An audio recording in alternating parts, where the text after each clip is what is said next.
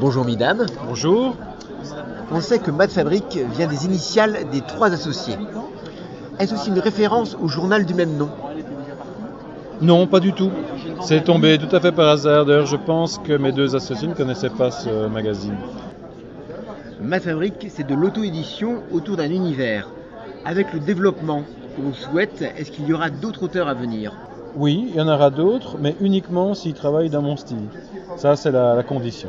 Est-ce que ça veut dire que vous ne travaillerez plus jamais chez les éditeurs Alors, euh, il ne faut jamais dire Fontaine, je ne boirai jamais de ton eau. Mat Fabrique, on est trois.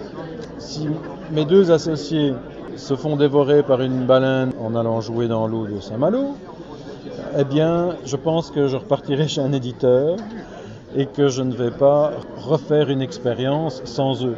Parce que j'ai beaucoup misé sur eux et on a fait aussi Mad Fabric parce qu'on avait totalement confiance entre nous, ce qui est extrêmement difficile à trouver. Et je n'ai confiance en personne d'autre. Donc, s'ils disparaissent, c'est clair que ce serait une des conditions qui ferait que, oui, j'irai chez un autre éditeur. On connaît Kid Paddle, Game Over, mais Midam, ce n'est pas que ça, c'est aussi Greeny, Hardy Goisir et Easter à lunettes. Oui, tout ça fait partie de mon expérience. À partir d'un moment, il faut quand même revenir les pieds sur terre et se dire voilà, avec quoi euh, je gagne ma vie. Parce que moi j'ai adoré faire les histoires à, lunettes. Je rencontre plein de gens qui me disent c'est formidable, mais l'éditeur a perdu beaucoup d'argent là-dessus parce que euh, c'était à perte. Mad Fabric utilise des scénaristes occasionnels. Oui. Des illustres inconnus. Absolument. Alors, est-ce qu'il y en a qui retravaillent régulièrement? Ah oui, une fois qu'ils ont eu un scénario accepté et qu'ils ont été payés 400 euh, euros, hein, ça leur donne envie de continuer, bien sûr. Mais c'est pas évident. Il y en a deux qui sont sortis du lot quand même. Et ces deux-là, je leur ai proposé à chacun euh, un contrat pour deux albums de Game Over. Combien vous en recevez de, lettres En trois ans et demi, on en, on en a reçu 10 800.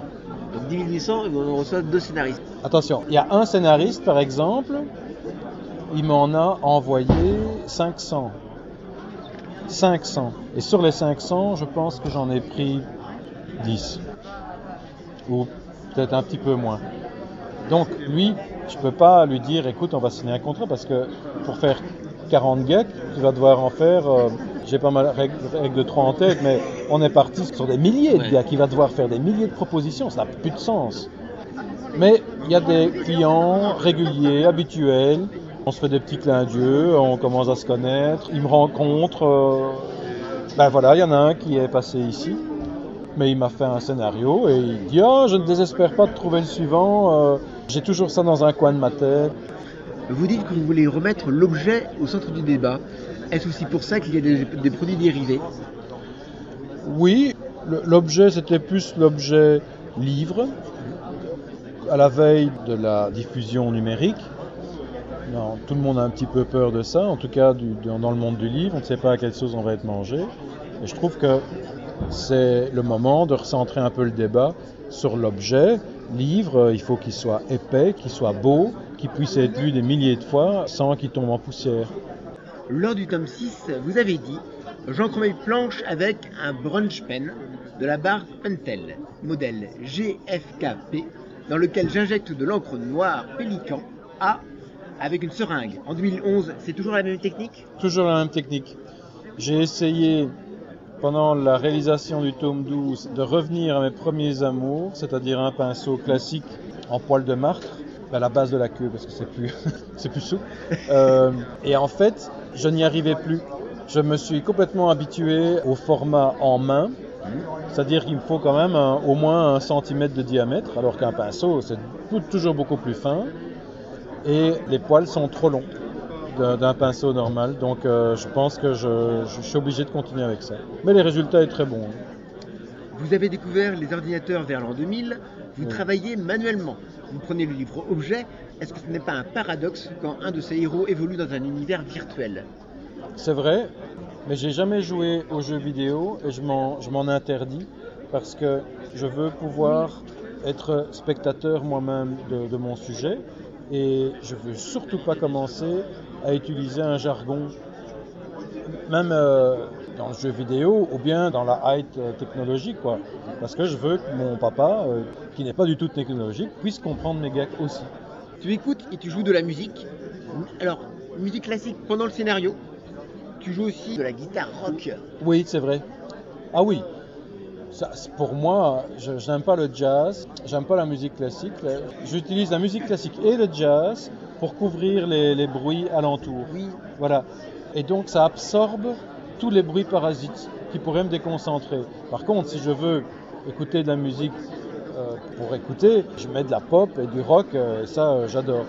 J'adore, vraiment. D'ailleurs, tu as même fait partie Oui, fais- band dessiné. le Martinez Band. Oui, c'est ça. Avec Yvan Delporte euh, comme chanteur, Jean-Ry qui dessine le petit Spirou à la basse, Luc Batem, euh, le Marsupilami euh, au saxo, et ainsi de suite. D'où vient cette passion des monstres? Et apparemment, en plus, c'est une passion née précocement. Ben, moi, j'ai un psychanalyste qui m'a toujours dit que c'était les femmes dans mon monde. Et donc, c'était sans doute une peur des, des femmes parce que dans la bande dessinée Kid Paddle, il y a extrêmement peu de femmes. D'ailleurs, il n'y a pas de mère. Kid Paddle n'a pas de maman. Non. Et il y a extrêmement peu de, personnages féminins. Et donc, il me dit Vous avez compensé avec des monstres. Je ne sais pas très bien euh, où il voulait en venir, mais Tu as cette même passion pour les films d'horreur. oui, je l'ai un peu perdu parce que c'est devenu vraiment très gore euh, aujourd'hui. Mais quand j'ai eu l'âge de rentrer dans le cinéma, j'ai été, je pense, pendant un an, deux ou trois fois par semaine, voir tous les films d'horreur qui sortaient de manière systématique. C'était un peu les années 80. Ah oui, oui, oui, oui. oui. Des films d'horreur qui étaient encore faits un peu à, à la main. Oui, alors, j'ai été voir Alien quand il est sorti. 79. C'est 79 Je suis né en 63. Oui, oui, c'est tout à fait possible. Il y avait une, une vague de zombies aussi, avec Romero, c'est ça, hein? Oui, oui. Là, j'ai vu beaucoup de, films de zombies avec Romero. Par contre, j'ai vu des choses aussi que je ne recommande à personne, comme euh, Cannibal Holocaust, qui passait dans une toute petite salle à Bruxelles, rue de l'Arbre Béni, le Styx, qui existe toujours. C'était un ciné-club, mais horreur. C'était vraiment euh, terrible parce qu'ils massacrent des animaux. À l'époque, euh, sans doute que les lois étaient très différentes, certainement en Italie. Ce film, je pense qu'il était, il était impossible de le voir sur le territoire français, mais on pouvait le voir sur le territoire belge. C'est comme ça que j'ai pu le voir. Alors, auteur de BD, fan de gore et de films d'horreur, musicien, Midam est resté un grand enfant. Ah mais complètement, j'ai pas d'enfant. Je n'en veux pas à cause de ça. Je veux pas partager mes jouets. Et mes jouets sont des jouets de, de, de grands enfants. J'ai une voiture où j'ai deux places euh, de sport, bien sûr, parce que euh, j'ai pas besoin d'avoir des enfants euh, derrière. Et... Non, non. Je suis resté un- vraiment un, un grand enfant. C'est- C'est plus grave que ce que vous ne pensez. Un nouvel album de Grigny apparemment est à paraître. Oui, au mois de mai. Mais ça ne sera pas un livre écologique comme le premier, mais ça sera une véritable bande dessinée pour laquelle on a trouvé non seulement des scénaristes, mais aussi des dessinateurs. Très bien. Merci beaucoup, mesdames, et puis bon courage pour la suite. Merci.